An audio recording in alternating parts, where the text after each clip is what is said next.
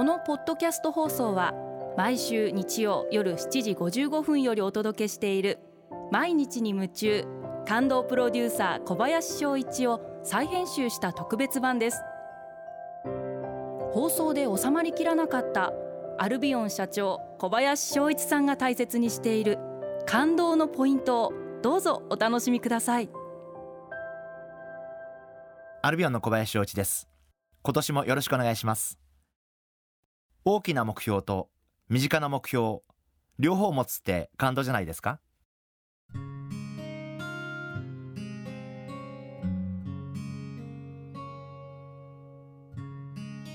いよいよ新年が始まりまして、えー、私はいつも1月の2日から、えー、仕事をさせていただいております。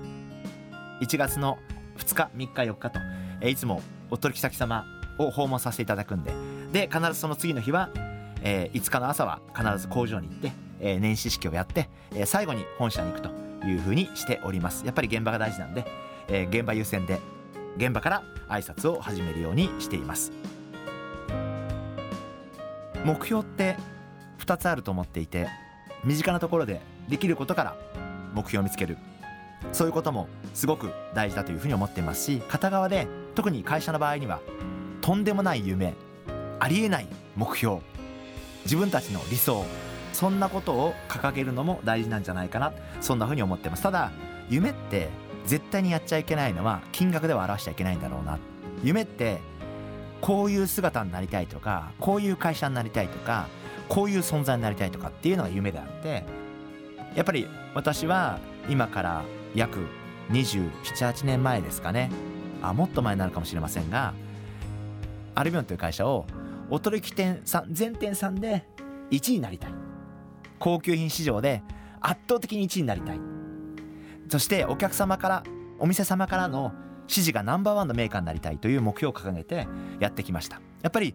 その時には考えられない当時アルビオンっていうのは4番手メーカー5番手メーカーですからありえない目標なんですけどそんな風にありえない目標を立ててみてそれに対してみんな考えていろんな策を練ってじゃあやってみようかこれやってみようかあれやってみようかっていうのを試行錯誤する。そういう過程がすごく尊いんじゃないかな。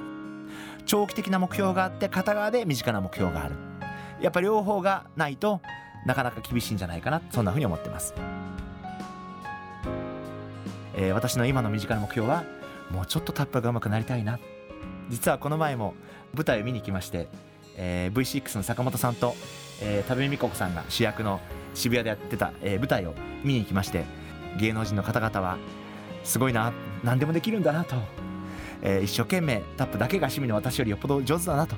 いうふうに思ってまして頑張ってるつもりなんですけどね。なかなかうまくならないなと。まあだからこそ目標なんですけど。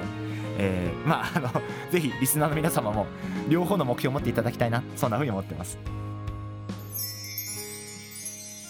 毎日に夢中。感動プロデューサー小林翔一ではあなたからの仕事のお悩みを受け付けています。番組ホームページにあるメッセージフォームから送ってください。お送りいただいた方の中から抽選でアルビオン化粧品のロングセラー化粧水薬用スキンコンディショナーエッセンシャルとソープをセットでプレゼントいたします。